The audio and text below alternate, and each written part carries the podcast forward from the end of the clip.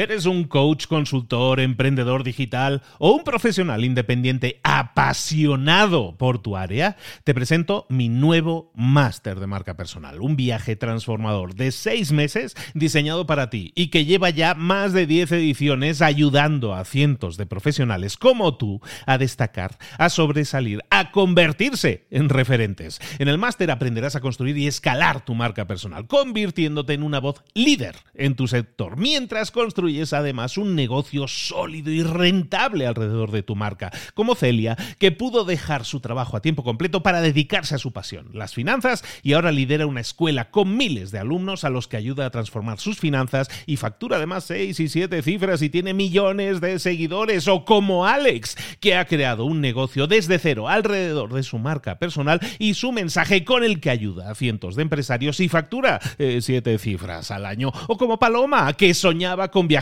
por el mundo y que ahora vive como nómada digital con cientos de miles de seguidores y más de 17.000 alumnos. Gracias al máster, su sueño pasó de ser una idea a una realidad rentable y reconocida. Este es el momento de que tú también dejes tu huella, de influir y de vivir por fin de tu pasión. Visita librosparaemprendedores.net barra marca y descubre muchas más historias de éxito de gente que confió en nuestro método. En junio comenzamos además la nueva generación y añadimos más novedades, más servicios y más soporte que nunca. Únete a la élite de profesionales que ya están cambiando sus vidas. ¿Estás listo? ¿Estás lista para desarrollar tu marca personal y ser nuestra próxima historia de éxito? Pues visita librosparaemprendedores.net barra marca y comencemos. ¿Te gustaría saber cómo adaptarte, cómo competir, cómo tener éxito en el mercado actual que está cada vez más competido? Si es así, tienes que ser capaz de conquistar, de dominar las tres Cs de un negocio, que son competencia, cambio y crisis. Tienes que ser capaz de batir, de, ganarle a la competencia. Tienes que ser capaz de gestionar el cambio que es inevitable en el tiempo. La tecnología, las comunicaciones, los medios cambian, los recursos cambian. Tienes que adaptarte a ese cambio. Y tienes también, hablando de crisis, tienes que saber manejar las crisis como por ejemplo la crisis que podemos estar viviendo ahora. En definitiva, esas tres Cs de un negocio tienes que ser capaces de dominarlas, competición, cambio y crisis, para ser así capaz de reposicionarte. Hace, hace un tiempo vimos un libro que se llamaba Posicionamiento de Reese Trout. Ahora vamos a ver la segunda parte, la continuación, que no es otra que Reposicionamiento, libro publicado en el año 2009 y que vamos a ver aquí y ahora en Libros para Emprendedores sin más. ¡Comenzamos!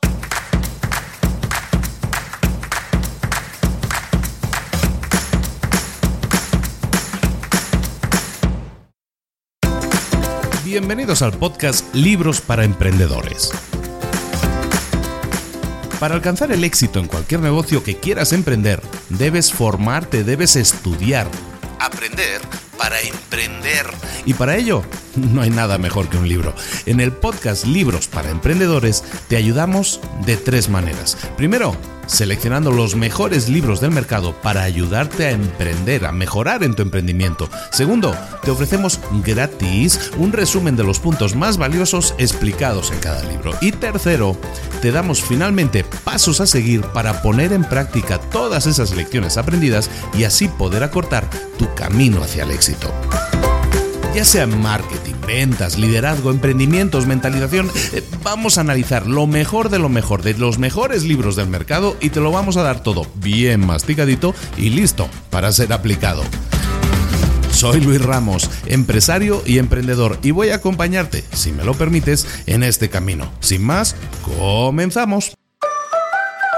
Muy buenas a todos, bienvenidos una vez más a Libros para Emprendedores. Aquí estamos de nuevo trayéndote como siempre un libro, un libro analizado, desmenuzado, llevado hasta sus últimas consecuencias para que tú tengas las claves necesarias para poder, pues más o menos en una hora, hora y poco, tener todo claro para que lo puedas primero poner en práctica si lo decides. Y si no, si dices, mm, me gusta la idea, me atrae esta idea de este libro, voy a profundizar más, pues para que lo compres, para que lo adquieras, para que lo leas y lo absorbas al completo. Eso es lo que hacemos aquí, intentar analizarte todo lo necesario de ese libro que necesitas saber para tomar ese tipo de decisiones. Hoy vamos a hablar de un libro, vamos a ver un libro que se llama Reposicionamiento, libro publicado en el año 2009, escrito por, eh, por Trout, en este caso normal, es la segunda parte, el libro original Posicionamiento estaba escrito por eh, Trout, Jack Trout y, Al Reese, en este caso Al Reese ya estaba muy mayor y han dicho, bueno, pues Jack Trout, yo sigo escribiendo, voy a escribir la segunda parte, vente para aquí, Steve Rifkin, que es eh, compañero suyo en la empresa desde hace muchos años, y han escrito, han escrito esa continuación escrita en el año 2009, que es el libro que vamos a ver aquí ahora en Libros para Emprendedores, segunda parte de posicionamiento. ¿De qué hablábamos cuando hablamos de posicionamiento? En el libro que tienes también resubido en Libros para Emprendedores y que es un libro fantástico y que te va a ayudar mucho, muchísimo y que es compañero inevitable de este que vamos a ver hoy. Hablamos del posicionamiento. Por cierto, de los mismos autores hemos visto, para que mm, ubiques en la memoria, si me sigues desde hace un tiempo, también hemos visto un libro suyo que se llamaba Las 22 leyes inmutables del marketing.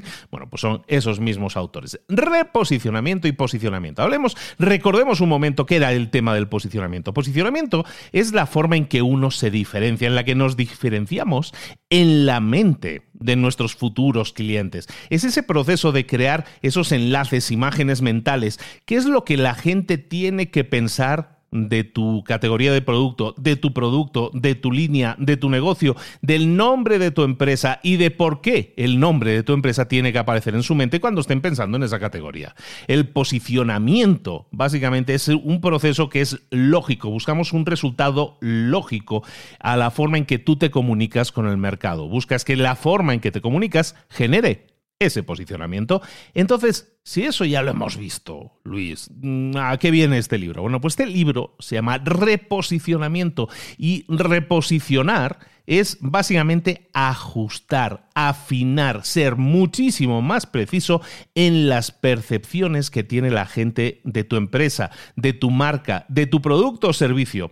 ¿Por qué? Porque la competencia cada vez es más dura, cada vez es más difícil y si quieres que tu marketing, tu estrategia de marketing funcione, es decir, generar la imagen de que tú eres el producto o servicio necesario para ellos, entonces tenemos que trabajar en el reposicionamiento, en el ajuste. Básicamente, el posicionamiento es algo que tenemos que estar haciendo desde el principio del desarrollo de una marca y el reposicionamiento es algo que vamos a estar haciendo todo el tiempo. Eh, es el resultado inevitable que queremos si estamos manteniéndonos vivos con nuestra empresa, con nuestro producto o servicio durante mucho tiempo, porque si no, si, si nos estancamos, vamos a morir tarde o temprano, por lo que decíamos, lo de las tres Cs que decía en la introducción, porque la cosa se pone cada vez más complicada. Entonces tenemos que estar continuamente reposicionándonos, ojo con eso, porque algunos pueden pensar, reposicionarse entonces es como reinventarse. No, muy al contrario, es simplemente reajustar nuestros productos, nuestros servicios, nuestra marca eh, para que sea de la forma más lógica posible y entre mucho mejor, más suave, por decirlo así, en la mente de nuestros clientes. Bueno, entonces Vamos a hablar del posicionamiento un momento, vamos a recordar los puntos claves de posicionamiento eh, y, que también están en la base del reposicionamiento. Cuando hablamos de posicionamiento estamos hablando básicamente de la mente humana. Tenemos que entender cómo funciona la mente humana. Y la mente, pues eh, dentro de la mente humana, el, cerebro, cómo funciona nuestro cerebro, hay cinco hechos que son clave y que tenemos que entender, que tenemos que, saber que así funciona y que es algo que no vamos a poder cambiar. Tenemos que jugar bajo, estas reglas del juego. La primera regla del cerebro es que las mentes, la mente no, no puede manejar muy bien el exceso de información si, le damos demasiada información, eh, la verdad es que la mente se, se bloquea.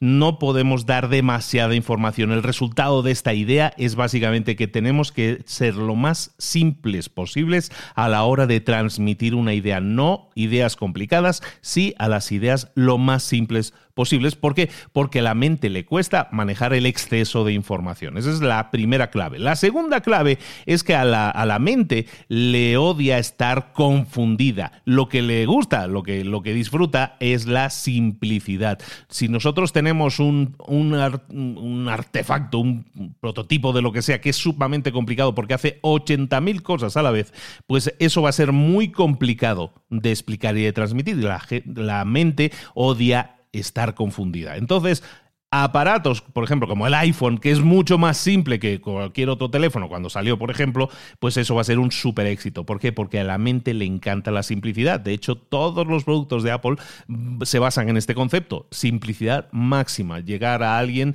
eh, sin manual de instrucciones, por decirlo de alguna manera, ¿vale? Entonces, ¿por qué? Porque a las mentes les, eh, a la mente en general le odia el estar confundida, es decir, necesita cosas fáciles, simples de entender. Esa es la clave número dos. La clave número tres es que las mentes, eh, la mente es muy insegura.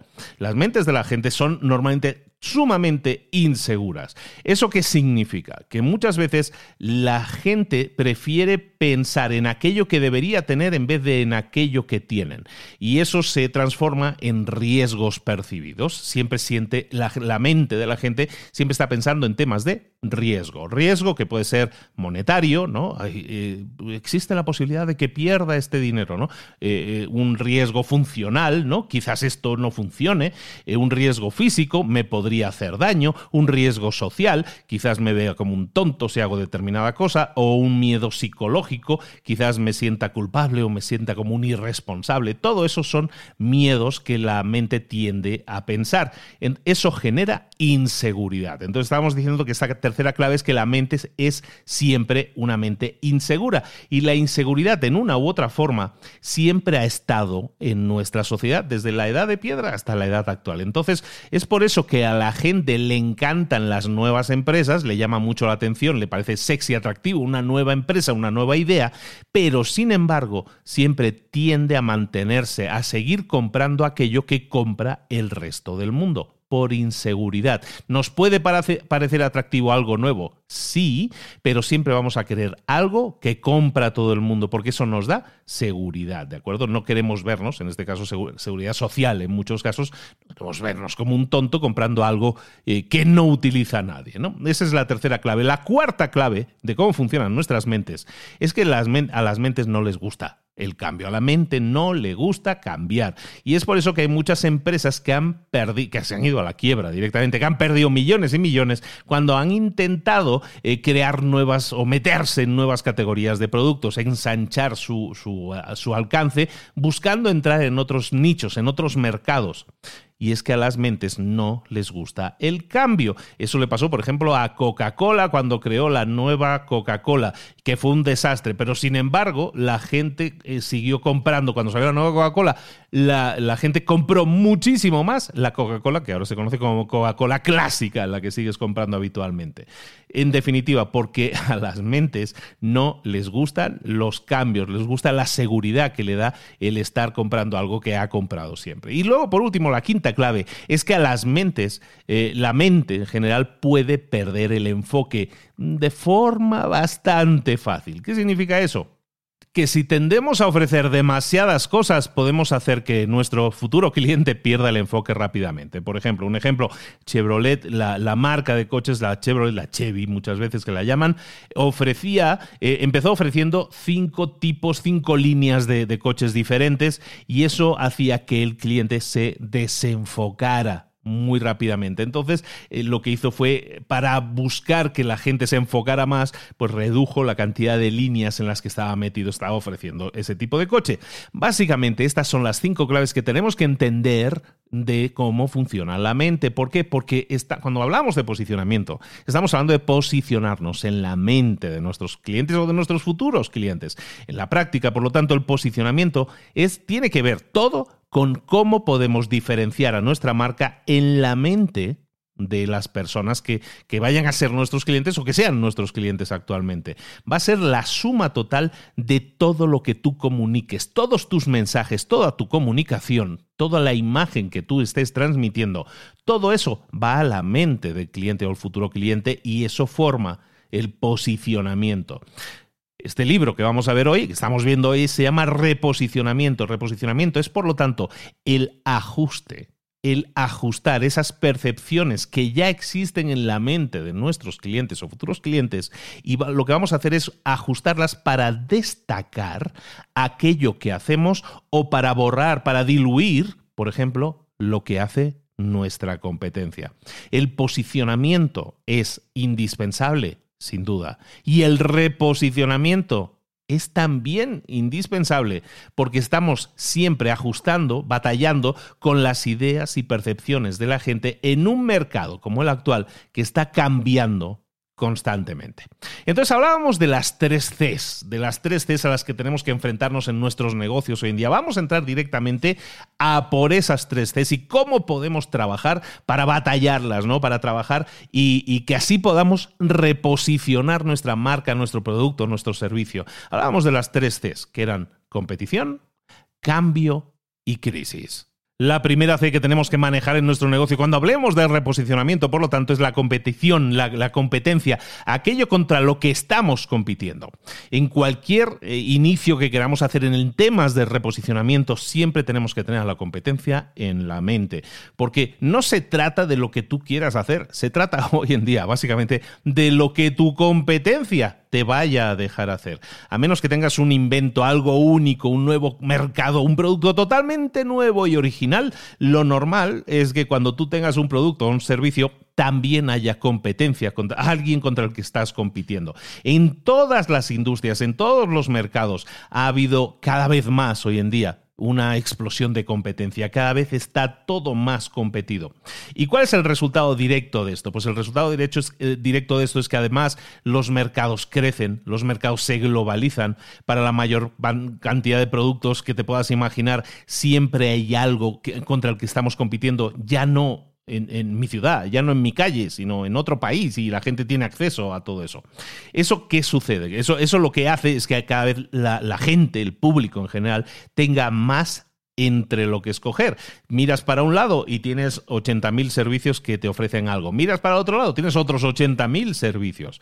Cada vez tienes más dónde escoger. Y aunque eso suena bien, en teoría, dices, hombre, pues cuanto más haya para escoger, mejor, ¿no? Eso también genera algunos, algunos resultados que no son tan deseados. Por ejemplo, que, lo que sucede es la parálisis por el exceso de análisis, que le llaman. Eh, la parálisis por análisis es básicamente que tienes tantas opciones que, por las que escoger que no sabes cuál escoger, porque eh, te saturas, te saturas de información. Cuando hay demasiadas opciones para las que escoger, la gente retrasa su toma de decisiones.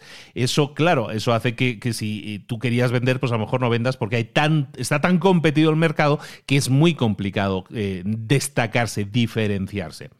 Esto enlaza con ideas que hemos visto en otros libros como el Océano Rojo, el Océano Azul, y básicamente lo que podemos entender de eso es que, por ejemplo, si tú estás en un mercado que está poco competido, en que a lo mejor hablemos de, pantalones vaqueros, de, jeans, ¿no? Pues a lo mejor tú, si tienes solo dos marcas entre las que escoger, bueno, pues vas a escoger entre una u otra y no te lo vas a pensar mucho más, pues es esta o es esta. Pero ¿qué pasa cuando tienes cientos de marcas de, jeans eh, que escoger?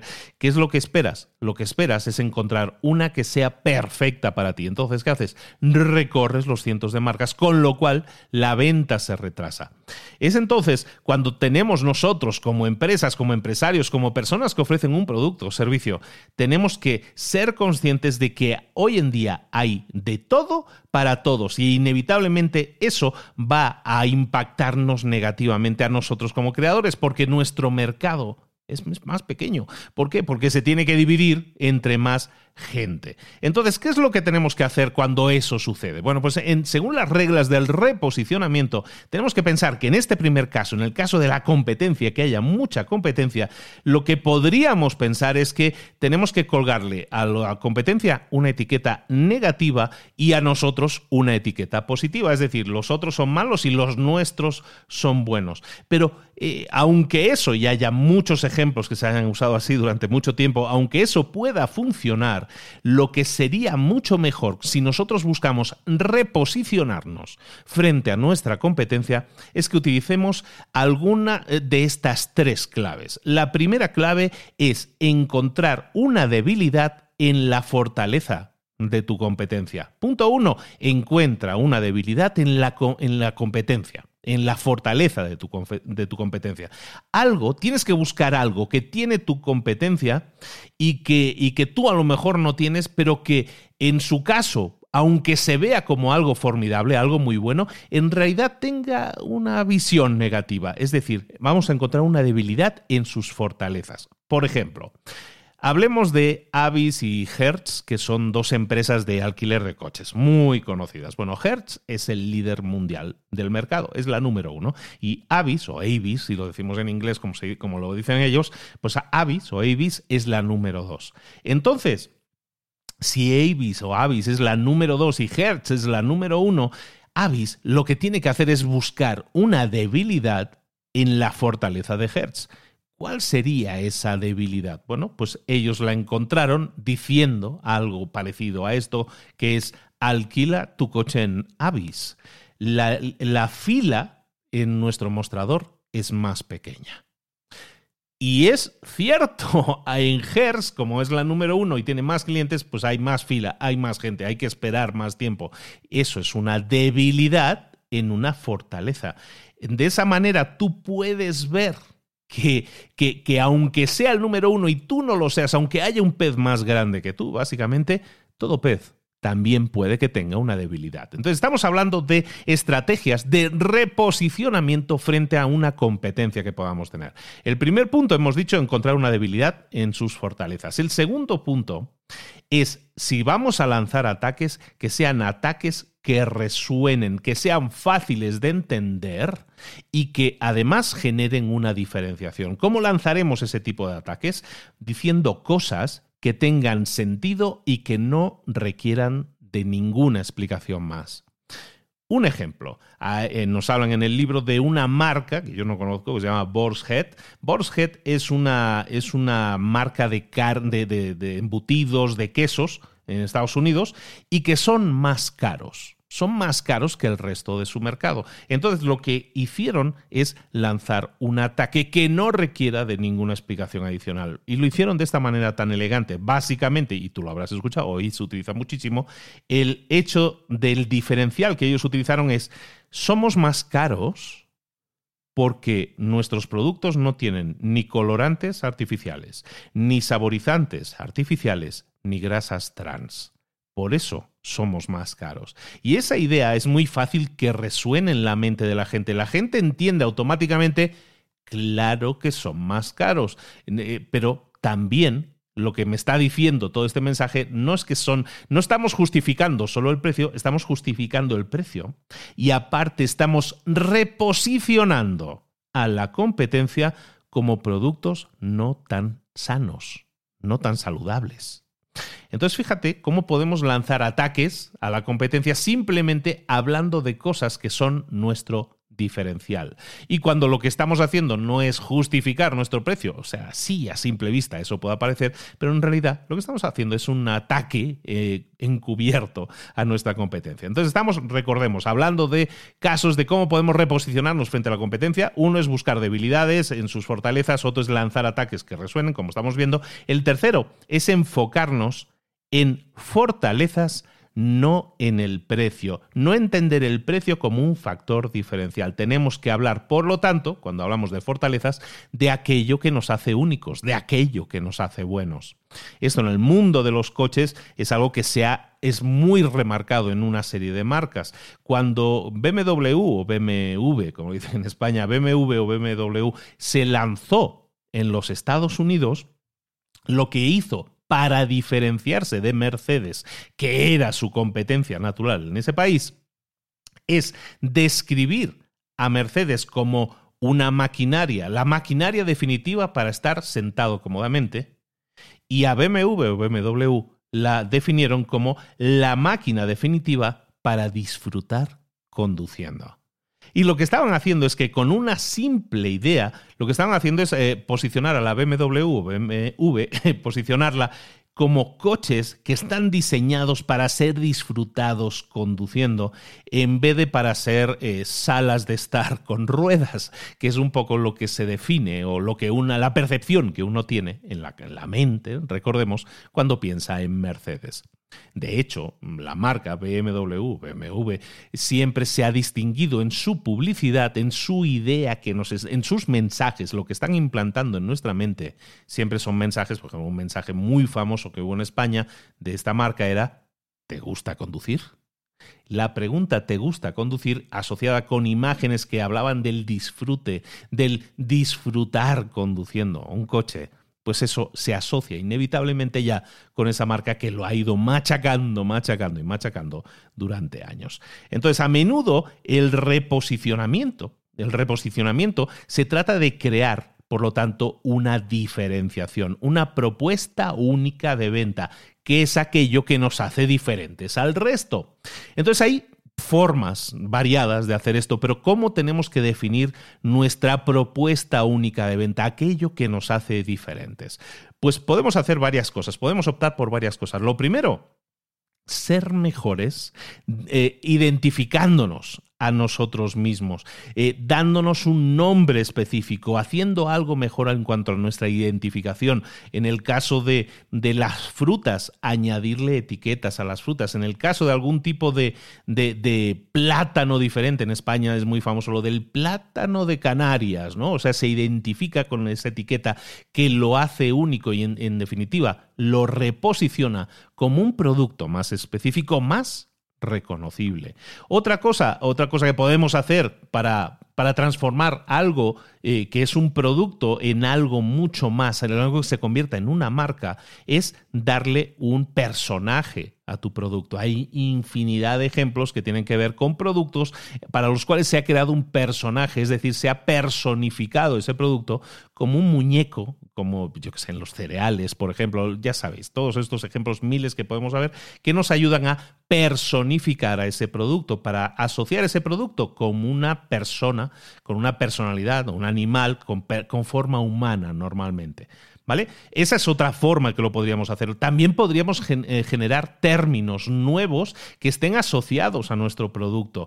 También podríamos cambiarle el nombre a nuestro producto. A veces hay productos que no funcionan excesivamente bien, pero que si les cambiamos el nombre, mejoran absolutamente. También pudiera ser que eh, reposicionáramos la categoría, porque eso nos puede ayudar a a quitar lo peyorativo que pueda tener esa marca. Os pongo un ejemplo, por ejemplo, con esta última, reposicionar una categoría.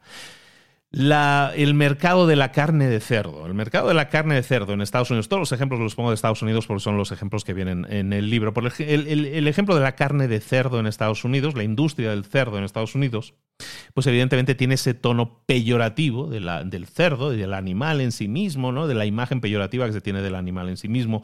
Y entonces lo que hizo la industria de la carne de cerdo es eh, rebautizarse, ¿no? reposicionar su categoría como la otra carne blanca.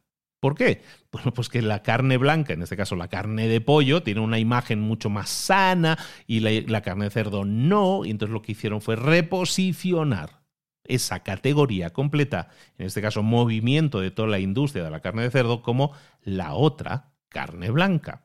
Entonces, lo que acabamos de ver entonces son diferentes enfoques a la hora de intentar reposicionarnos cuando estamos hablando de competencia. La primera C, la competencia. Nos quedan otras dos Cs. La segunda C es la del cambio. El problema del cambio tiene muchísimo que ver con la tecnología y con la evolución constante, con la mejora constante que tenemos hoy en día en la tecnología, en todo el mundo que nos rodea, que se acelera, ¿no? Como que cambia continuamente y lo que hace cinco años era tendencia ahora es obsoleto, ¿no? Bueno, las tecnologías disruptivas, que es la palabra de moda, es, básicamente son tecnologías que van llegando y que rompen los estándares de cómo un mercado se estaba moviendo, cómo estaba comportándose. Y eso sucede con toda regularidad. Está sucediendo de forma constante. ¿Y eso qué, qué, implica? Bueno, pues implica sobre todo para las grandes empresas que cada vez les es más difícil reaccionar a la nueva realidad.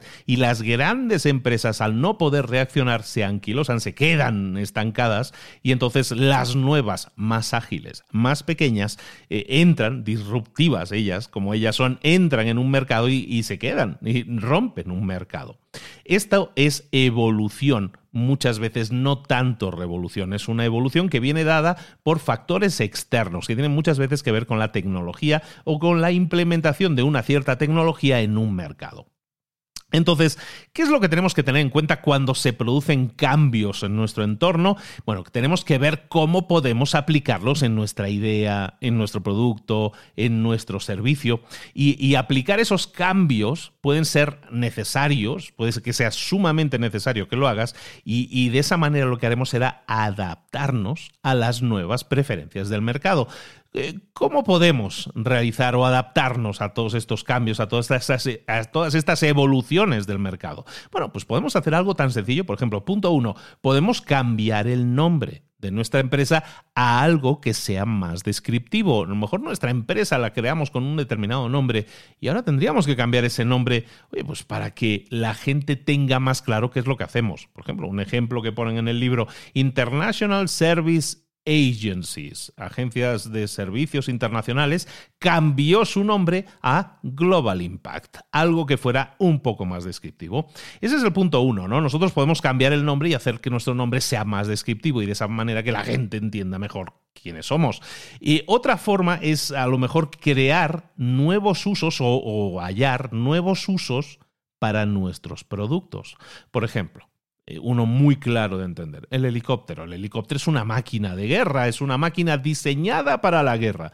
Pero sin embargo, alguien puede pensar desde fuera, bueno, pues a lo mejor no tenemos tanta guerra, tanta producción. ¿Qué pasa con las fábricas de, de helicópteros? Pues podemos reposicionar el helicóptero no como un producto de guerra, que puede seguir haciéndolo, pero vamos a reposicionarlo como un producto de lujo, un transporte personal de lujo para la gente súper adinerada. Y de hecho, ese es un nuevo uso para, para ese producto y, que era un uso que no estaba pensado para eso originalmente, pero se ha, evolucionado, eh, la han reposicionado en algo común, eh, pues un transporte de lujo.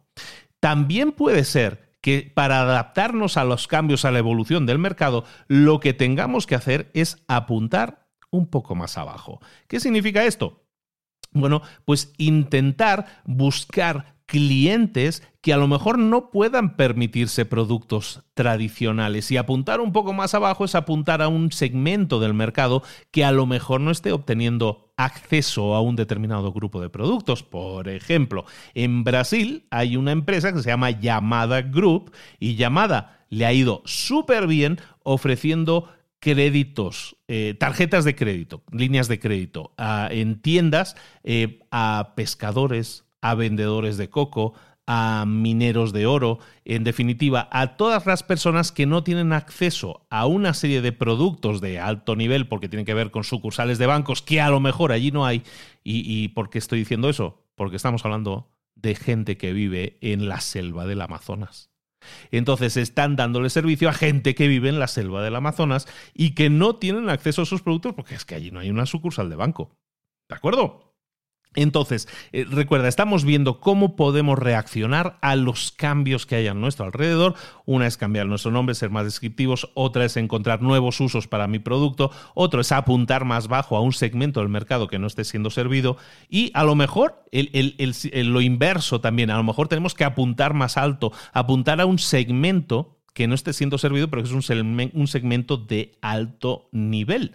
Y un ejemplo de eso, por ejemplo, en el libro hablan de CNC Group, que es un, podría ser un grupo de música, porque había un grupo que se llamaba CNC hace años, bueno, ya, me distraigo. CNC Group, por ejemplo, que es una empresa de, Irlanda que, que, crea una, una, bebida de sidra, una, una, bebida de sidra, que en Irlanda es la más típica del mundo, es una bebida normal y corriente, pero que en cambio reposicionan ese producto como una bebida premium, una bebida de lujo para el mercado británico.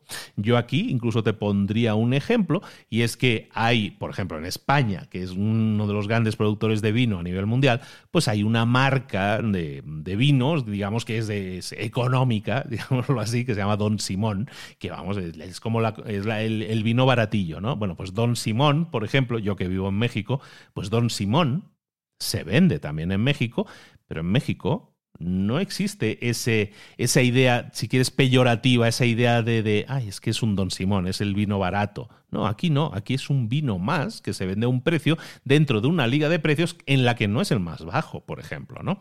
Entonces lo que estamos haciendo es reposicionar nuestro producto en un mercado diferente pero apuntando un poco más alto, a un segmento del mercado más alto. Y eso también lo podemos hacer como reposicionando nuestro producto. También puede ser que lo que hagamos, debido a la evolución del mercado, decidamos que tenemos que hacer cambios en la distribución. Y esto hoy en día lo vemos, pues básicamente por, por, obligación, porque cuando estoy grabando esto, pues estamos en medio de una pandemia.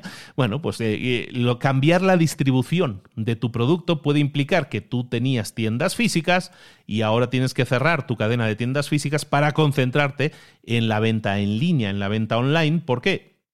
Porque al convertir a tu empresa en una empresa que opera a nivel internet y no opera a nivel físico, probablemente reduces muchísimo eh, tus gastos fijos y aumentas el flujo de caja de tu empresa. Por lo mismo, pues empresas que tienen que evolucionar en su mercado lo tienen que hacer de maneras más creativas. Por ejemplo, Tupperware. Tupperware, los, los tuppers de toda la vida, que son estos contenedores de plástico para guardar comida, conservar comida, pues los Tupperwares tenían una, un formato de venta que era básicamente a través de reuniones de señoras que se reunían los jueves en una casa, echaban el café, el té, lo que fuera, y ahí pues una les enseñaba, mira los tuppers que este te sirve para guardar la, ensalada, que no sé qué. Bueno, pues todo esto era cómo funcionaba esta marca.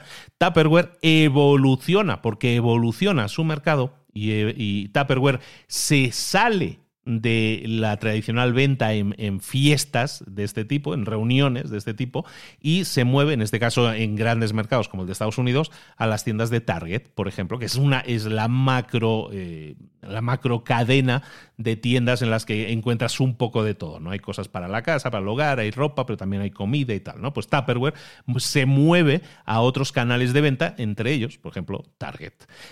Otra manera de evolucionar ante el cambio que se produce, ante la evolución que se produce, es ¿qué puedes hacer? Bueno, pues a lo mejor tu producto puede converger, puede convertirse en otra cosa.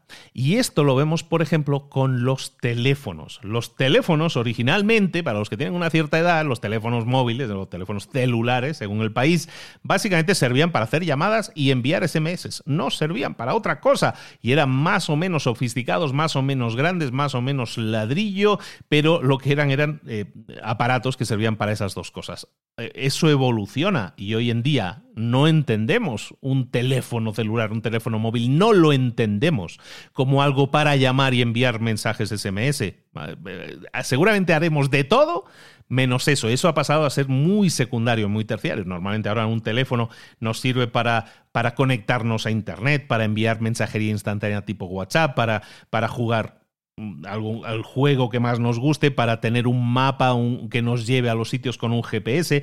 Eh, es una máquina de hacer fotos, básicamente, también de altísima calidad. Básicamente, los teléfonos están evolucionando debido al cambio en la tecnología y están convirtiendo, se están convirtiendo básicamente en ordenadores personales de bolsillo, en computadoras de bolsillo. Y eso es una reacción lógica, un reposicionamiento de nuestro producto frente a los cambios externos. Recordemos que esto para una gran empresa es muy difícil. Las grandes empresas lo tienen difícil porque son como grandes dinosaurios que cuesta mucho de mover, pero sobre todo por una cosa que tiene que ver con la mentalidad. Si tú quieres estar siempre al tanto de los cambios y reaccionar a los cambios, tienes que pensar que todos los cambios de los que hemos estado hablando normalmente se dan por factores externos. Es decir, ha cambiado algo en la tecnología, ha cambiado algo en la forma, yo que sé, hay un chip ahora de GPS que puede incluirse en un teléfono.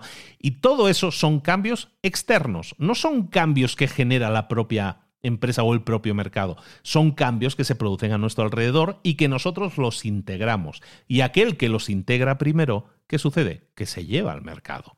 Entonces siempre tenemos que pensar que los cambios siempre van a ser propiciados por factores externos. ¿Y a dónde voy con esto? Si tú tienes una empresa, si tú tienes un producto, si tú tienes un servicio, tienes que estar pensando siempre como alguien externo a tu mercado, como un outsider que le dicen en inglés. Ser un outsider es pensar como si tú no estuvieras en ese mercado. ver tu mercado desde el punto de vista, desde la óptica de alguien que no está dentro. Eso para las grandes empresas es muy difícil, pero para ti a lo mejor que tienes más agilidad porque tienes una empresa un poco más pequeña, quizás sea más fácil. Y pensar como un outsider, pensar como alguien, un agente externo al mercado, te permite ver que fuera de tu mercado las cosas están cambiando. Que en aquel otro mercado resulta que en el de los hoteles ahora entró alguien disruptivo como Airbnb lo cambió. Que en aquel mercado de los taxis resulta que Uber llegó y rompió las, las reglas del juego. En definitiva, empiezas a pensar como un outsider, como un agente externo y empiezas a analizar otros mercados. ¿Qué está pasando en aquellos mercados? ¿Qué está pasando en aquel otro mercado? Y entonces empiezas a ver tu propio mercado. No solo tu producto o servicio, que también, sino tu propio producto, servicio o mercado y empiezas a ver, mm, en aquellos eh, nichos de mercado las cosas están cambiando debido a determinado factor externo. ¿Qué pasaría si aplicáramos ese mismo factor externo a mi producto, a mi servicio o a mi mercado? Eso probablemente te va a permitir identificar aquello que pueden ser las nuevas tendencias en tu mercado, las nuevas tendencias para tu producto o servicio. Si tú las detectas antes que los otros, ¿qué va a pasar? Que te puedes llevar el mercado en su gran mayoría, el mayor trozo del pastel que dicen normalmente. ¿De acuerdo? Entonces, esas son las reacciones que nosotros podemos tener al tema del cambio. Hemos hablado de la competencia, la primera C. La segunda, el cambio. ¿Cuál es la tercera C? La crisis. Y es que no hay duda que hoy en día cualquier negocio está operando eh, bajo incerteza, bajo crisis. No tengo que explicarte mucho más de eso. Hay dos tipos de crisis, eso sí lo podemos hablar. Uno es lo que llamamos las macrocrisis, las crisis macro, que básicamente son crisis financieras que afectan al mundo completo y, al planeta. O sea, pues la crisis de un virus como el coronavirus, la crisis de las hipotecas del 2008 que afecta, pues por, piezas de dominó que van empujándose unas a otras, afecta a todo el mundo. En definitiva, eso son macrocrisis, crisis que afectan financieramente al planeta completo. Y luego están las microcrisis. Las microcrisis no afectan normalmente al planeta completo, no son crisis financieras de ese tipo macro, sino que son micro, son eh, crisis que afectan a, pueden afectar a empresas completas porque, porque a lo mejor las condiciones del mercado hayan cambiado, lo que hablábamos un poco en el punto anterior. Entonces eso puede generar microcrisis. En definitiva, son crisis. Sea una o sea otra, tenemos que saber cómo reaccionar ante estos tiempos de incertidumbre, porque puede haber una microcrisis o puede haber una macrocrisis que evidentemente no teníamos planificada. Y eso nos lleva a ese punto, la planificación. Algo en lo que tenemos que dejar de pensar es, como empresarios, en dejar de pensar en, en planes a largo plazo. Los planes a largo plazo no sirven para nada. Una estrategia a largo plazo nunca te va a funcionar porque nunca va a poder tener en cuenta las crisis que van a suceder. No van a tener nunca en cuenta lo que tu competencia va a estar haciendo para contrarrestarte. No tienen en cuenta ni las macrocrisis, ni las microcrisis, ni los cambios, ni las evoluciones del mercado, sino que parten de una premisa que es, según lo que sé en este momento, voy a hacer una planificación a largo plazo. Y eso indudablemente te va a llevar al fracaso. ¿Vale? Entonces, ¿qué podemos hacer en vez de planes a largo plazo que no nos van a servir para nada? Podemos hacer otro tipo de cosas. Por ejemplo, punto uno, ¿qué podemos hacer para enfrentar crisis o, estar atentos en el tema de las crisis? Básicamente, cada vez que creemos un plan de marketing, que estemos planificando la imagen, el mensaje, el posicionamiento que queremos eh, tener en la mente de las personas, siempre vamos a hacer ese plan de marketing teniendo en cuenta a nuestra competencia. De esa manera, lo que podemos hacer es evitar sus fortalezas, explotar sus debilidades, como hemos visto en ejemplos anteriores, y centrarte sobre todo en aquel mantra que dice que no se trata de lo que tú quieres hacer, sino de lo que tu competencia te deja hacer. Utilizar el posicionamiento o el reposicionamiento entendiendo que nuestra competencia está ocupando un espacio en el mercado y que nosotros vamos a buscar ocupar un espacio completamente diferente. Si una empresa, que es a lo mejor la fortaleza, lo que hablábamos antes de Hertz, eh, tiene alguna debilidad, entonces nosotros queremos ser reconocidos por lo que para ellos es una debilidad, para nosotros es una fortaleza. Tenemos que ser un poco paranoicos a la hora de estar analizando constantemente qué es lo que hace nuestra competencia para que nosotros podamos reposicionarnos en el espacio que queda libre. Porque te garantizo una cosa, siempre cuando una empresa se reposiciona, deja huecos, deja espacios que son esos los que tú más fácilmente vas a poder ocupar. ¿Por qué batallar en un océano rojo cuando podemos ocupar un pequeño océano azul? ¿De acuerdo? Entonces ese es un enfoque que es estar siempre analizando constantemente a la competencia, buscar sus debilidades e intentar ocuparlas con fortalezas nuestras. Lo segundo, pensar también que esto que acabamos de ver ahora, de la competencia, de analizar la competencia y explotar sus debilidades, es algo que nos funciona, pero que no podemos vivir de ello para siempre. ¿Por qué? Porque la competencia va a reaccionar. Entonces, por ejemplo, en el caso de Hertz y de Avis, ¿no? Avis y, Hertz, en lo que decía Avis, es que nosotros eh, somos la número dos y como somos la número dos, eso quiere decir que nos esforzamos mucho más que Hertz, que son los número uno. Esa estrategia de Avis funcionó durante mucho tiempo, es uno de los mensajes más famosos en el mundo del marketing, que es el que somos la número dos y por eso nos esforzamos más. Ese era el mensaje, ¿no? Eso funcionó muy bien hasta que un día Hertz dijo, bueno, espérate, esto, esto se ha acabado. Este señor de Avis no se va a burlar más de nosotros diciendo que nosotros nos esforzamos menos. No. Y ellos, en este caso Hertz, la número uno, creó un mensaje que era básicamente, durante años, Avis te ha estado diciendo eh, que son la número dos. Ahora nosotros te vamos a explicar por qué ellos son los números dos. Y Hertz lo que hizo fue explicar a detalle todas las mejoras que habían hecho en su empresa, todas las características y fortalezas nuevas que tenía su empresa y que Avis no tenía. Básicamente ridiculizó a Avis de, no, sí, son número dos, pero no significa que se esfuercen más, significa que nosotros somos mejores, simplemente. Y somos mejores por esto, por esto y por esto. En definitiva, lo que estamos hablando aquí es que no podemos aprovecharnos de una debilidad de, una competencia, de nuestra competencia por siempre. Tenemos que estar reposicionándonos continuamente. Luego, cuando estés hablando de reposicionamiento frente a tu competencia o hablando del reposicionamiento que quieres hacer eh, para mm, no identificarte con lo que hace tu competencia, siempre habla del valor y no tanto del precio porque el valor, que es una palabra que utilizamos muy a menudo toda la gente que estamos en el tema del online, es que tienes que entregar valor, tienes que entregar valor. Pues sí, valor es la clave en todo este juego. El valor básicamente es lo que va a ser tu factor diferencial, lo que la gente obtiene y valora. Eso es el valor. Entonces, por ejemplo, Apple, que hemos comentado antes, Apple es una empresa que se ha posicionado creando oh, computadoras, teléfonos, eh, tecnología, básicamente, tecnología cool. Y en cambio, pues si hablamos de, computadoras, de ordenadores, pues básicamente eh, Apple son cool, son molones, molan, como dirían en España, pero los PCs, los los que, los que son de Windows, digamos, son nerds, no son cool. Entonces esa es la diferencia, ¿no? y Apple se ha posicionado de esa manera. Entonces, ¿Cómo podemos hablar nosotros si somos productores de ordenadores personales, que no producimos, no somos Apple, si somos cualquier otra marca? ¿Qué es lo que vamos a hacer? ¿Cómo vamos a reposicionarnos siendo PCs frente a los Mac de Apple que tienen esa, ese posicionamiento tan cool. Bueno, pues lo que puedes hacer es sugerir que a lo mejor cuando tú compras un PC quizás no es tan cool, pero a lo mejor estás ahorrando mucho dinero. Entonces, siempre va a haber un contrapunto al punto de la otra persona. Tenemos que buscarlo.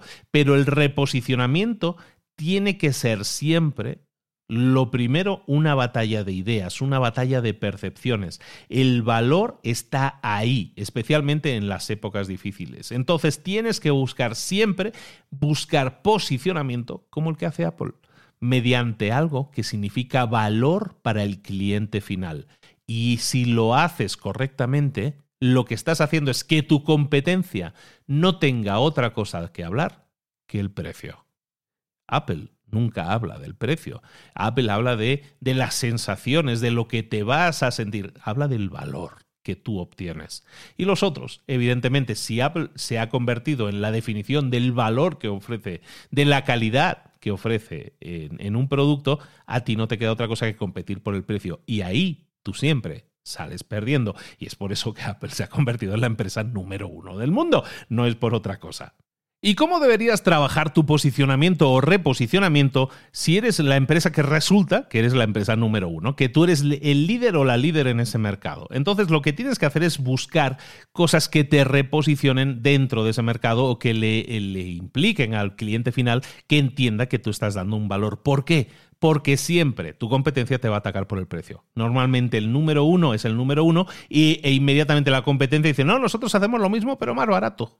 Ese es el típico ataque que va a hacer la competencia. Entonces, si tú eres el número uno, tienes que buscar formas de proteger tu estatus de número uno, que es algo relativamente difícil de conseguir, pero cosas que puedes hacer si eres el número uno para mantenerte como número uno. Bueno, pues ofrecer a tus eh, mejores clientes algo que sea especial, un producto exclusivo quizás, algo que tu eh, competencia, que tu competencia no pueda igualar.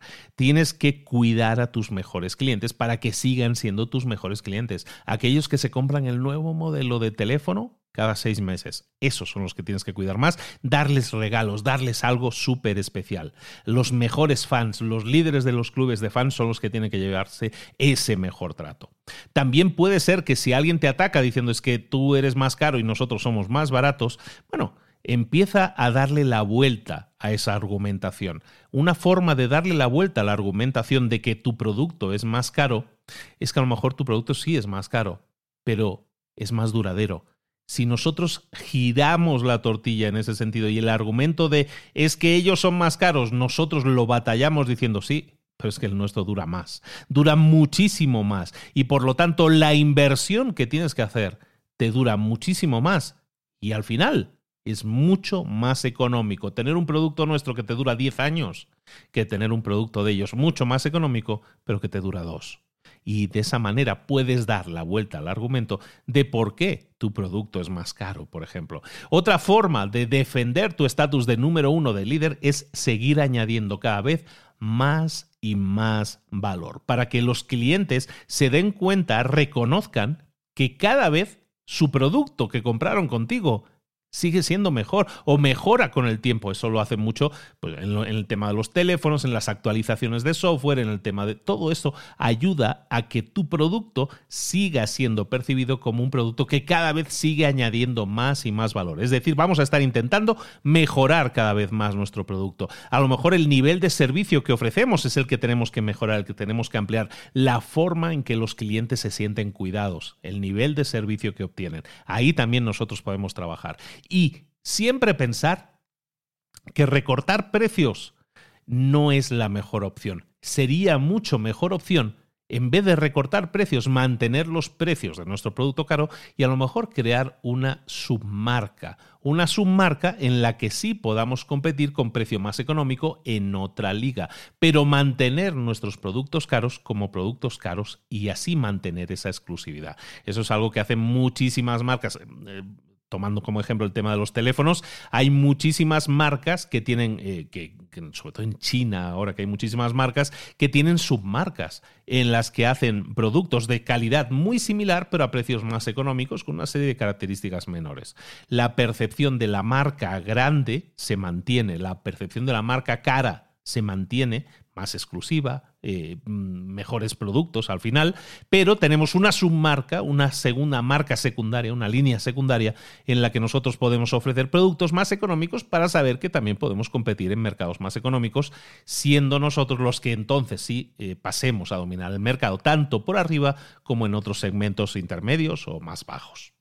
Muy bien, pues ya hemos visto las tres Cs. Hemos, hemos hablado de la competencia, hemos hablado de, del cambio, del manejo del cambio, cómo enfrentarse al cambio, hemos hablado de cómo enfrentarse a las crisis, hemos visto las tres Cs que tenemos que tener en cuenta y cómo reaccionar en ellas para posicionarnos o reposicionarnos si ya teníamos un posicionamiento. Ahora bien, ¿Cómo podemos llevar esto a la práctica? Bueno, en el libro lo llaman el arte y práctica del reposicionamiento. Bueno, básicamente es cómo podemos llevar esto a la práctica. Bueno, pues para reposicionarse y que suena muy bien en teoría y todo lo que te he explicado te suena seguro que muy bien, es un tema que cuando lo llevas a la práctica realmente es complicado. Es complicado de hacer, de, llevarlo a la práctica. Hay cuatro reglas que, se ponen en juego. Hay cuatro reglas que tenemos que seguir cuando estamos intentando reposicionar tu producto, tu servicio o tu empresa. ¿Cuáles son esas cuatro reglas? La primera es que necesitan de tiempo. La segunda es que necesitan ser agresivas.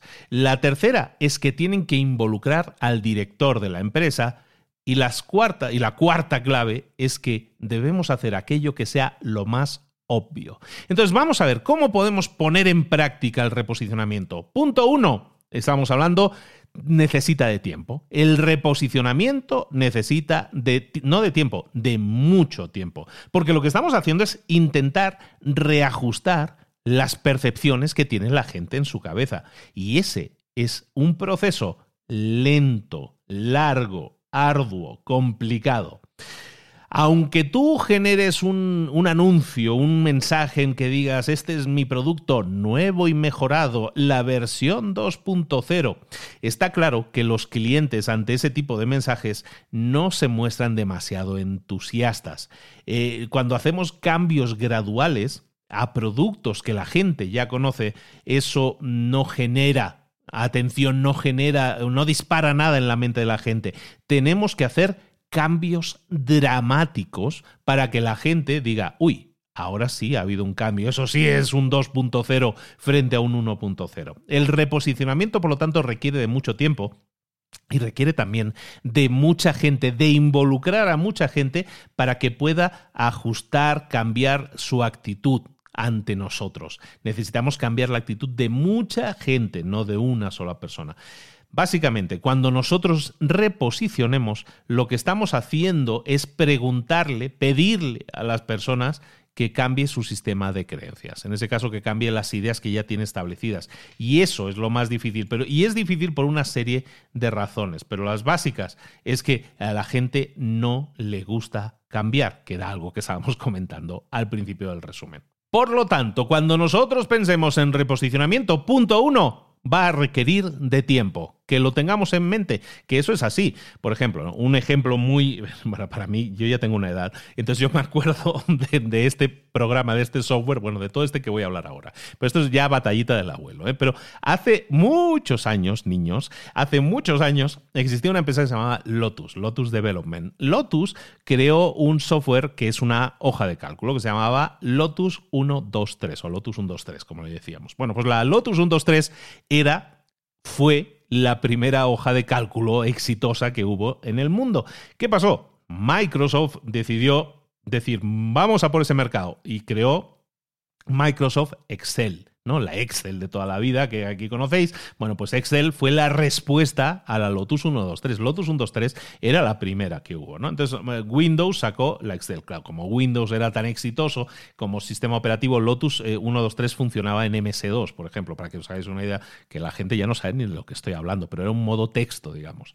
Bueno, pues la Lotus 123 funcionaba en modo texto en MS2 y llegó Windows, que fue un exitazo con dibujitos y todo eso, y, metieron Excel, que era básicamente una copia de la Lotus 123 y como la copiaron y como tenían un sistema más utilizado, pues bueno, tuvo un exitazo. Entonces, ¿qué hizo Lotus? ¿Qué hizo Lotus? Dice, pues Lotus no supo responder a ese ataque frontal de Excel. Y había una Lotus 123 ya en versión Windows, pero no fue un éxito, porque claro, pues Microsoft pues metía Excel, metía el Office, ¿no? Por defecto, para, para toda la gente. Entonces, ¿a dónde nos lleva esto? Que Lotus no supo reaccionar. Y lo que hizo entonces fue reposicionarse. ¿Qué es lo que hizo Lotus como empresa? Pues empezó a analizar el mundo como un outsider, como un externo a ese mundo, y dijo, el mundo eh, que conocemos ahora mismo, el mundo de los PCs, eh, está evolucionando. Y antes los PCs eran máquinas que no estaban conectadas al mundo, pero esto está evolucionando, estamos hablando de mediados de los 90, está evolucionando hacia redes de PCs interconectadas. Entonces, ¿qué hace? Eh, eh, se estaba creando la idea de lo que se llama el groupware, el, software para trabajar en grupos, software para trabajar en equipos. ¿Y qué hizo Lotus? Lotus dijo, para aquí es para donde va el mundo. Vamos a reposicionarnos, aunque eso signifique tiempo, aunque eso signifique pérdidas porque dejamos el nicho de mercado de las hojas de cálculo, vamos a posicionarnos como herramienta de groupware. Y crearon lo que se conoció como el Lotus Notes. Un saludo a todos mis amigos del Deutsche Bank que en aquella época trabajábamos utilizando Lotus Notes. Lotus Notes era nuestra herramienta y hemos programado y hecho software programado sobre Lotus Notes. Pues Lotus Notes ya no era una hoja de cálculo, ya no servía para hacer cálculos como una Excel, era un groupware, era un software que servía para conectar a grupos de personas, que tenía más que ver con bases de datos y con mensajería que con nada que tuviera que ver con hojas de cálculo. Entonces, se reposicionaron y este movimiento, que fue muy controvertido, les llevó cuatro años realizarlo. Estuvieron durante cuatro años anunciando intensamente, hablando con empresas, intentando colocar el producto. El CEO de Lotus hasta tuvo que despedir a miembros del equipo porque reposicionó completamente la estructura de la empresa. Y cuando eso, cuando el polvo se calmó una mica, eh, eh, se calmó un poco, ¿qué es lo que sucedió? Bueno, que al final consiguieron posicionarse como la herramienta número uno en Groupware. Lo que había sido en hojas de cálculo, pero llegó Microsoft y con la Excel se los comió, pues lo que hicieron fue reposicionarse y busco un nuevo nicho de mercado. Me va a llevar tiempo, lo sé, estamos hablando ahora de ese caso, ¿no? Del tiempo que lleva. Pero ¿qué pasó? Pues que consiguieron posicionarse como la herramienta número uno de Groupware a nivel corporativo. ¿Qué pasó? Final feliz de la historia, llega IBM, IBM y compra Lotus, compra Lotus Notes, lo compra todo y pagó 3.5, eh, 3.500 millones de, de dólares, pastón, pastizal brutal, por la adquisición de Lotus y Notes. IBM aquí que llegó, vamos, rompiendo el mercado con una de las grandes compras de la historia del software. Entonces, como estábamos diciendo, el reposicionamiento nunca va a ser fácil va a requerir de tiempo, siempre va a ser un reto, a menudo podemos decir que puede ser incluso controvertido. Tenemos que permitirle que respire, eso va a llevar tiempo, tenemos que entenderlo así, porque los cambios necesitamos, si tú cambias una, una planta de maceta, tienes que darle tiempo para que la raíz vuelva a agarrar, se agarre con fuerza. El reposicionamiento va a requerir entonces de tiempo y también de publicidad. Hemos hablado aquí de, de, que eso va a ser un proceso que en este caso, en el ejemplo, era de cuatro años. Y es cuatro años en los que tenemos que estar constantemente machacando con esa aseveración, con ese cambio, con ese mensaje de que hemos cambiado, que ahora somos este, que ahora somos eso. Entonces, para que eso suceda, tiene que haber un movimiento grande de publicidad, de relaciones públicas también. Ese tiempo que nos lleva a hacer ese reposicionamiento requiere de que invirtamos también en ese, en el PR, en las relaciones públicas. Es, y, y eso se basa en saber en qué postura, en qué posición nos encontramos actualmente para corregir esa posición en la mente de la gente y crear una estrategia de reposicionamiento mediante comunicaciones consistentes durante el tiempo. Pensar que eso puede llevar meses e incluso años y trabajar en ello pensar que esto no es un golpe en la mesa, que esto no es un Big Bang, sino que esto se construye poco a poco y va a ser paso a paso, paso a paso, y cada pequeño paso va a significar algo, va a significar un pequeño cambio. Y siempre que busquemos un reposicionamiento, tenemos que tener una unidad de medida, una unidad de medida para reevaluar si fuera necesario nuestro posicionamiento y así reposicionar si fuera necesario. Ese es el punto uno. El punto uno, estamos diciendo, los cambios van a necesitar de tiempo. Invierte tiempo, sé paciente. Lo segundo es que debemos ser arriesgados, debemos ser incluso agresivos. El reposicionamiento requiere de cambio. El reposicionamiento es cambio. Entonces, siempre que hay cambio, siempre implica que hay alguien en la organización, supongo, básicamente, que se va a sentir incómodo. E incluso que va a ser hostil al cambio, que no le va a gustar, que se va a poner en contra. Si nosotros queremos generar reposicionamiento, para que el reposicionamiento suceda, tenemos que poner a alguien a cargo que quiera que ese cambio suceda. Parece una tontería lo que estoy diciendo, pero es que debemos poner a alguien como líder que lidere en ese cambio y que quiere, que ama ese cambio. De otra forma, si nadie quiere realmente ese cambio y lo estamos haciendo porque ha sido un invento de los de marketing, entonces eso del reposicionamiento no va a funcionar y siempre se va a quedar como secundario y no va a haber nadie que lo lidere. ¿Cómo podemos ser conscientes entonces de cómo ser un buen líder, un líder que está siempre detectando y viendo las posibilidades de cambio? Bueno, pues un líder es aquel que se arremanga y que se mete en la confusión del mercado para entenderlo. Y al ver que hay un problema, lo detecta y busca ese cambio, quiere que haya ese cambio. Y para hacer ese cambio muchas veces va a ser agresivo.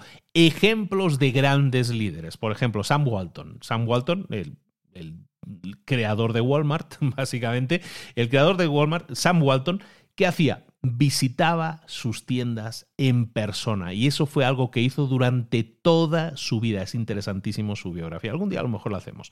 Mira, típicamente el, señor visitaba la tienda, el Walmart de, turno, y a lo mejor aparecía en medio de la noche. Aparecía en medio de la noche y se pasaba un rato hablando con la gente que trabajaba allí en el turno de la noche para saber exactamente, porque a lo mejor no estaban los jefes, entonces hablaban con más libertad, qué es lo que estaba pasando realmente en la tienda, en esa tienda en concreto, o incluso para reconocer tendencias y cosas que estaban sucediendo.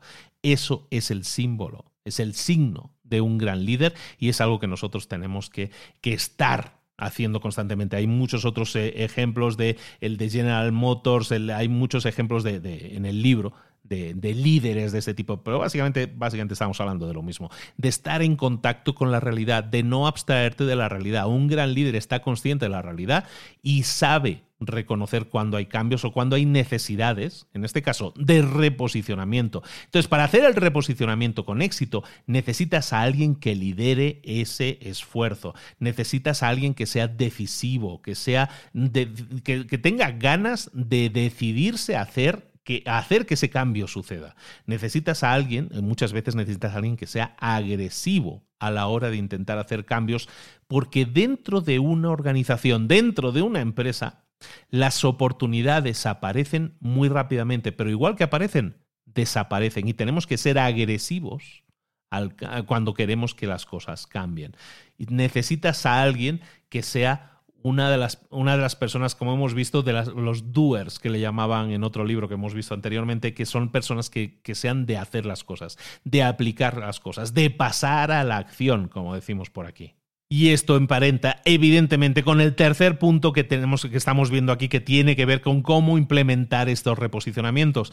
Para que un reposicionamiento suceda, no necesitamos solo a un líder atrevido, no necesitamos solo una idea atrevida, necesitamos involucrar a todas las capas, a todos los estamentos. Necesitamos involucrar al director de la empresa. Involucrar al CEO, involucrar al director de la empresa es lo único que va a permitir que el cambio suceda, porque muchas veces los cambios no, no involucran a lo mejor solo la, la planificación, sino que involucran también el reposicionamiento de activos de la empresa, el reposicionamiento de personal de la empresa, el prescindir de personal de la empresa. Entonces, necesitamos que el CEO, que el director de la empresa esté involucrado. Y es que es el director eh, invariablemente, eh, el que cuando interviene el tema del reposicionamiento, eh, el que puede tomar esas decisiones, porque van a involucrar a temas económicos. Y solo el director de la empresa puede decidir que estamos haciendo estos gestos para reinvertir o para reconducir nuestros ingresos, para tener más ingresos mañana, aunque estemos sacrificando los ingresos de hoy. Y ese tipo de decisiones las tiene que tomar el CEO, el director de la empresa. Y también el CEO es el único que puede reconocer que si hoy vamos a tomar una decisión diferente, estamos tomando una decisión diferente a una que hicimos ayer. Entonces, solo el director de la empresa puede reconocer que en la decisión que tomamos ayer nos equivocamos y que por eso estamos tomando una decisión diferente hoy. Básicamente, solo el CEO, solo el director de la empresa puede estar en, esta, en, este, en este proceso de reposicionamiento de una empresa involucrado al máximo. ¿Quiere decir que tiene que ser el CEO, el director, el líder del cambio? No. Puedes a lo mejor ser tú el líder en ese cambio, pero tienes que involucrar al CEO de la empresa. El último punto que, que tenemos que tener en cuenta a la hora de implementar el reposicionamiento es un punto que me encanta que tratemos aquí y ahora, que es hacer aquello que es obvio. Hacer aquello que es obvio es probablemente el consejo más obvio que, que alguien te puede dar, pero sin embargo, no lo hacemos. No lo hacemos, tendemos a hacer las cosas más complejas de lo que son. Y uno de los grandes retos a la hora de reposicionar algo, de reposicionar una idea, es que te van a presentar muchas veces soluciones que parecen demasiado obvias, demasiado simples como para ser efectivas, como que para que, que funcione una idea, si queremos hacer grandes cambios, las ideas tienen que ser como complejas, como, muy, muy creativas. y cuando te dicen algo que es obvio, ¿cómo reaccionamos? ¿Cómo reaccionas tú cuando te dicen algo que no estás haciendo, pero que es obvio? Dicen, eh, sí, sí, sí, ya lo sé, ya lo sé que lo tengo que hacer, eh, pero explícame algo nuevo, algo, algo más difícil, algo más innovador. Siempre tenemos tendencia a evitar aquello que es obvio como un cambio demasiado pequeño como para ser efectivo. Estamos hablando de reposicionamiento, estamos hablando de tu producto, de tu servicio, estamos hablando de tu empresa. Muchas veces buscas algo que sea súper atrevido, súper loco, cuando en realidad lo único que tendrías que hacer es hacer pequeños ajustes, hacer pequeños cambios. ¿Cuáles son esos pequeños cambios? Normalmente son los cambios obvios. En vez de contratar al consultor externo más increíble y que se viste raro y todo eso, eh, y que te va a dar una solución eh, súper exótica, ¿por qué no empezar a preguntarnos cómo podríamos ir hacia la base, ir hacia, la, hacia el origen. Y, se puede hacer. Y llegar a lo más obvio parte de lo siguiente. Por ejemplo, imagínate que tú tienes un problema ahora mismo en tu empresa que quieres solucionar, en tu producto o servicio que lo quieres solucionar. Empieza a desnudar ese problema, empieza a quitarle capas a esa cebolla, empieza a llevarlo a lo que es más esencial, a la idea más básica. Resulta que esa idea, ese problema, cuando lo desnudamos de capas, cuando lo dejamos en, su, en, en la definición más básica del problema, un problema básico, ¿sabes de lo que requiere normalmente? De una solución básica. Y esa solución básica, esa solución simple de describir, simple de entender, no es compleja, no es ingeniosa, pero es simple y funciona. Cuando tenemos un problema y lo despojamos de todas las capas y lo llevamos a su origen, a su base, a la semilla del problema, la solución es igualmente simple. Y eso es algo que es obvio, como estamos diciendo. Y cuando nosotros llegamos a, tener claro el problema y la solución aparece como una solución obvia, entonces nos damos cuenta de cosas como que es de lógica. ¿Cómo no habíamos pensado antes? Vamos a hacerlo inmediatamente. Es que además normalmente las soluciones obvias son fáciles de implementar. Y eso además se alinea perfectamente con, eh, ¿sabéis esa expresión que se suele decir de es que me hizo clic una idea? ¿Cuándo una idea te hace clic? Cuando la detectas como algo lógico, como algo obvio nosotros como seres humanos estamos diseñados, nuestro cerebro está diseñado de forma que las percepciones que tenemos son como rompecabezas. Cuando llega la pieza adecuada, inmediatamente hace clic. Y eso es lo que sucede cuando tienes ideas que son obvias. Cuando pones esa idea en papel y la empiezas a desarrollar. Y es una idea simple, la empiezas a desarrollar y de repente eh, estás en estado de flow, ¿no? Un estado que, hemos comentado en alguna vez, un fantástico libro, por cierto, el de flow. El de, el de poner una idea en papel, el desarrollarla y que las cosas empiecen a fluir al describir esa idea, al describir los pasos, al describir el tema técnico de cómo implementarlo, y se convierte todo en obvio y como que las piezas de, ese dominó van empujando unas a otras. Es que esa idea es la buena. Y el reposicionamiento, para que funcione, se basa en que tengamos ideas simples de entender, simples de aplicar, simples de implementar y que nos generen esos resultados. Y siempre que eso suceda, nos vamos a dar cuenta de que hacen clic, hacen clic en nuestra cabeza, hacen clic, tienen lógica y hacen clic en el sentido de que dicen, aparte es el momento adecuado para hacerlo. Y para terminar, por lo tanto, vamos a verlo con, ejemplos, porque me encanta este, este capítulo del, del, libro por los ejemplos, son ejemplos muy bonitos de entender. Por ejemplo, en Nueva York había un hospital que se llamaba, se llama el Lawrence Regional Medical Center. El Lawrence Regional era uno de los hospitales top 100 del país. Pero sin embargo, era mucho menos reconocido que su competencia y ellos pues tenían una misión de, empresa que tenía que ver con eh, proveer el más alto nivel de rango de servicios para la comunidad de una forma sostenible, todo eso que suena tan bien, ¿no? Y todo eso suena muy bien, pero era complicado de escribir. Y lo que hicieron fue reposicionarse que es un mensaje, recuerda que son palabras que tú formulas para que la gente cambie su percepción de nosotros. En vez de tener ese rango de servicios sostenibles para la comunidad, en vez de decir todo eso, dijeron, vamos a reposicionar nuestro hospital alrededor de la siguiente idea. Nadie hace más por tu salud. Y eso es un mensaje que diferenció de forma brillante ese hospital, que le dio vida a esa imagen que ellos tenían. No solo eran buenos en lo que hacían, sino que ahora el mundo entendía que ellos son los mejores en lo que hacen. Nadie hace más por tu salud.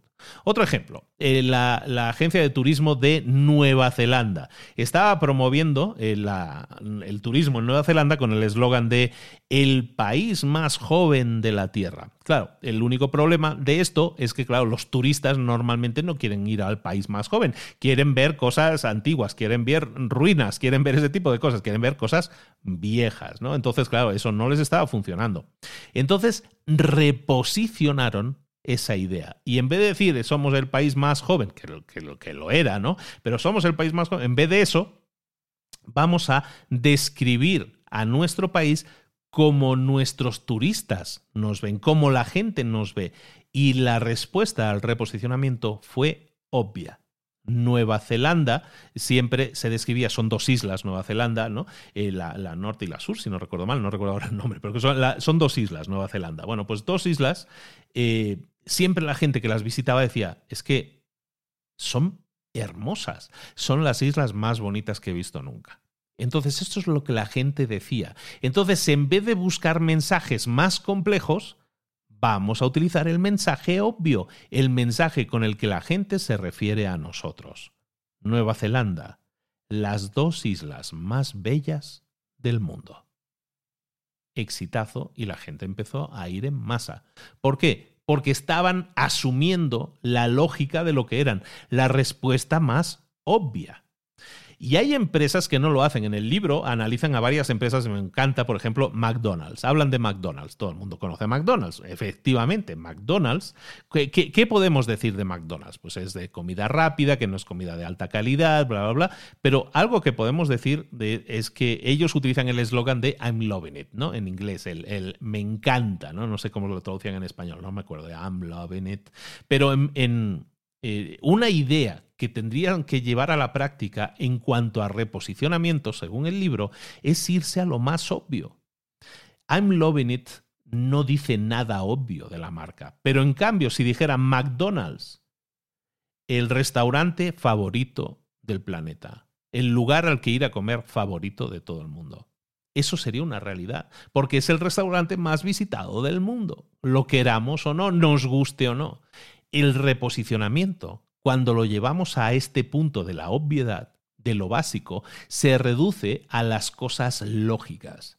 Y eso muchas veces nosotros no queremos aceptarlo. Igual que McDonald's no lo quiere aceptar y busca otros enfoques. Según los autores del libro, deberían hacer este tipo de cosas. Eso es lo mismo que cuando hablamos de coches y hablamos de, de, Mercedes como ingeniería alemana, ¿no? Excelencia en la ingeniería alemana que a lo mejor General Motors no hace lo mismo, no está creando marcas memorables, como dicen en el libro. Y entonces, eh, ¿por qué no reposicionar tus marcas? A lo mejor General Motors se fue a la quiebra porque no supo diferenciarse. Entonces, ¿cómo podemos hacer con, mis submarcas? Pues a lo mejor, eh, eh, igual que hace Mercedes con su ingeniería alemana, igual que hace su BMW o BMW con el si te gusta conducir, esta es tu marca tú si tienes un coche, una marca de coches, a lo mejor lo que tienes que hacer es buscar el posicionamiento o el reposicionamiento como algo que la gente vea ya en ti, pero que tú no quieres aceptar, porque se te hace obvio, porque se te hace simple, porque se te hace sencillo. Pero en general, hacer eso es lo mejor que puedes hacer. Te hablo ahora de mi caso, y no sé a dónde llego con esto, con esta digresión, pero hablo, te hablo un poco de mi caso. Muchas veces eh, yo hablo con, alumnos míos y les expongo mi propio caso. En el caso en el de decir, yo por ejemplo hace unos meses, estoy grabando esto en finales de 2020, hasta hace unos meses, yo tenía una oferta de cursos que ofrecía, de cursos de conocimiento que estaba ofreciendo, que rondaba los 21 o 22 cursos diferentes. Era demasiado contenido. Eran demasiadas cosas diferentes. Yo tengo la buena fortuna de haber podido invertir mucho tiempo, dinero y energía en aprender de los libros y catalizo todo ese conocimiento en cursos, en conocimiento, en podcast, por ejemplo. Pero ¿qué sucedía? Cuando yo tengo un volumen de productos tan amplio, lo que hago es quitarle el foco a todos ellos, porque no le puedes poner el foco a todos ellos. En mi caso, mi reposicionamiento ha trabajado en el sentido inverso. En el sentido, yo lo, comento mucho con mis alumnos, yo he estado en este año 2020 en poda. He estado podando todo lo que estaba ofreciendo. Todo lo que estaba ofreciendo y he dejado solo un único producto un solo producto. Y ese producto, que en este caso es el máster de marca personal, en este caso del que estoy hablando, ¿por qué yo me estoy reposicionando como experto en marca personal? Pues lo estoy haciendo precisamente por esto que hemos visto hoy en el libro, porque es lo más obvio. Porque yo lo que estoy ahora enseñando es por lo que la gente me reconoce que es tener una tribu muy grande, una base de seguidores, en este caso tengo la buena fortuna de que me siguen millones de personas, pues yo he generado esa tribu desde la nada. Yo he generado una tribu de seguidores, millones de personas que me siguen. Y tengo, por otro lado, que he podido generar un negocio alrededor de ello. Y de hecho, pues cuando empieza el podcast y escuchas los primeros episodios, yo estaba en el tema de la construcción. Ahora ya no estoy en el tema de la construcción, he dejado eso para centrarme en el tema de la formación, que es, algo que me llena totalmente. Y entonces lo que estoy haciendo a través de mi máster de marca personal, por ejemplo, es he podado todo aquello eh, que yo estaba vendiendo y he dejado un único producto. Y ese producto es básicamente yo. Lo que yo he hecho para alcanzar el estatus que tengo. Cómo he desarrollado mi marca personal para llegar a eso. Y este ejercicio que os estoy diciendo es de lógica, es una idea simple. Le estoy diciendo a la gente, yo te puedo enseñar a tener los mismos resultados que yo. Y, es demostrable porque yo, todo el mundo sabe, o bueno, todo es obvio que se puede ver mi posicionamiento. Y lo que hago es crear un producto simple en su concepción, en su idea, que es básicamente yo te enseño a ser o a conseguir lo que yo he conseguido. Esto básicamente es el ejemplo, como yo lo veo, de mi reposicionamiento puesto en la práctica. No sé si te sirva de idea, si te sirva el ejemplo, pero esa es un poco la idea. El reposicionamiento muchas veces es irte a lo más simple. En vez de dar pasos gigantes hacia lo más complejo, a veces el reposicionamiento es dar una serie de pasos atrás para volver a la base, para volver a lo simple, a lo sencillo, a todo aquello que alguien que te escuche por primera vez pueda entender y diga, sí, me creo a Luis porque es obvio que lo ha conseguido, porque lo tiene y te está enseñando a hacer lo que él ha conseguido. No te está enseñando a hacer otra cosa, que a lo mejor leyó en los libros y que también puede saber explicar muy bien. Te estoy enseñando aquello que he vivido. Y eso muchas veces nos cuesta mucho. A mí me ha costado mucho llegar a tomar esa decisión. Y tomar esa decisión del reposicionamiento ha sido para mí doloroso. Porque estás, entre comillas, sacrificando ingresos de hoy para generar más ingresos mañana. Pero ese reposicionamiento me sirve para pensar que ahora lo que estoy haciendo, primero, estoy totalmente alineado al 100% con lo que hago, creo en ello, y tanto es así que los resultados de mis alumnos están siendo estratosféricos. Yo estoy disfrutando del proceso, el producto tiene más sentido, estoy completamente alineado con ello y ahora estoy trabajando en mi mensaje para que esté también totalmente alineado con ello. Eso es un ejemplo, que no está en el libro, evidentemente, pero te lo doy porque pues, si me sigues y me conoces, pues probablemente puedas reconocer que ha habido cambios. Eso que yo he vivido es reposicionamiento. Y eso es lo que se explica en este libro que he estado contándote hoy, que estamos analizando aquí juntos hoy, y espero que lo puedas ver como un ejemplo de que eh, cuando yo hablo de pasar a la acción, es escucha un libro, si lo escuchas a través de mí, pues perfecto, gracias. Si escuchas un libro o lees un libro o accedes a una idea, está muy bien analizarla y aplicarla a ti mismo si crees que tiene sentido. Este libro lo leo a principios de este año y tiene mucho sentido para mí y empiezo a pensar en ese reposicionamiento. Y por eso te lo traigo hoy aquí, porque ahora que estamos viviendo lo que estamos viviendo en este final de 2020 agitadísimo, con pandemias, con grandes crisis más lo que viene de crisis económica a nivel mundial, a lo mejor es el momento adecuado para pensar en tu reinvención, en tu reposicionamiento, en hacer cambios y no esperar a que esto siga funcionando o que se recupere como estábamos antes y pensar que el mundo ya ha cambiado, que el mundo ha seguido evolucionando y que el posicionamiento que yo había conseguido puede que ya no me funcione más. a lo mejor sí, pero ¿cuándo? ¿Quién lo sabe? Entonces empieza a trabajar en tu reposicionamiento, en pensar por lo menos en tu reinvención y reposicionamiento, porque a lo mejor es ahora más necesario que nunca que lo hagas. Yo lo hice y te lo estoy compartiendo honestamente aquí, como intento hacerlo con todo, con todo lo que te comparto. Hacerlo desde la honestidad. Yo lo hice y te aseguro que ha sido liberador, que me ha hecho la vida más fácil, que en mi mente aquella pieza ahora sí ha hecho clic. Este ha sido reposicionamiento con esta pequeña coda mía al final y espero que te sirva, que te motive a pensar, que es lo único que puedo hacer yo desde aquí, motivarte a pensar, pero si además de eso te motivo a pasar a la acción, mejor que mejor. Bueno, espero que te haya gustado mucho el libro. Cerramos así esa, esa, ese par de libros que fue posicionamiento y reposicionamiento que tienen tanto, se retroalimentan el uno al otro completamente. Espero que te haya gustado el, el, libro, espero que te haya gustado los ejemplos, que te puedas sentir identificado o identificada. Si es así, házmelo saber. Sabes que soy un poco más activo, bueno, un poco no, mucho más activo en Instagram. Me puedes dejar mensajes en Instagram y los leo y los contesto yo directamente. Muchísimas gracias a todos por la atención, muchísimas gracias por estar ahí, muchísimas gracias por seguir escuchando cada día más libros para emprendedores. Nos vemos, bueno, prontísimo, nos vemos la próxima semana. Un abrazo muy grande de Luis Ramos. Recuerda que tienes las notas del episodio y todos los resúmenes y todos los libros lo tienes todo en librosparaemprendedores.net. Suscríbete si no estás suscrito al podcast. Nos vemos la próxima semana. Un abrazo grande. Hasta luego.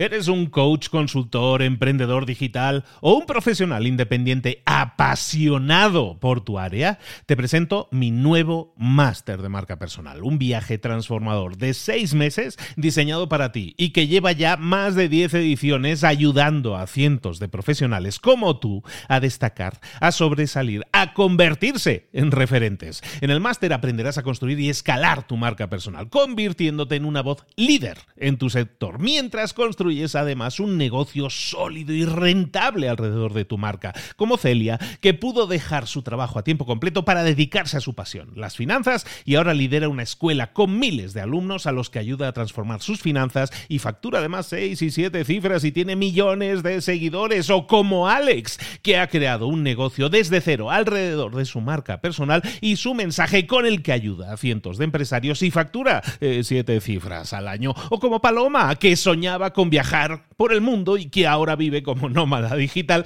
con cientos de miles de seguidores y más de 17.000 alumnos. Gracias al máster, su sueño pasó de ser una idea a una realidad rentable y reconocida.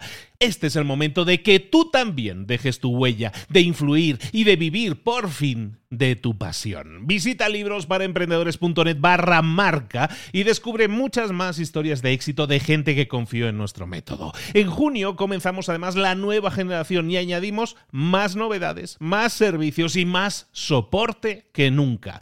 Únete a la élite de profesionales que ya están cambiando sus vidas. ¿Estás listo? ¿Estás lista para desarrollar tu marca personal y ser nuestra próxima historia de éxito? Pues visita librosparaemprendedores.net barra marca y comencemos.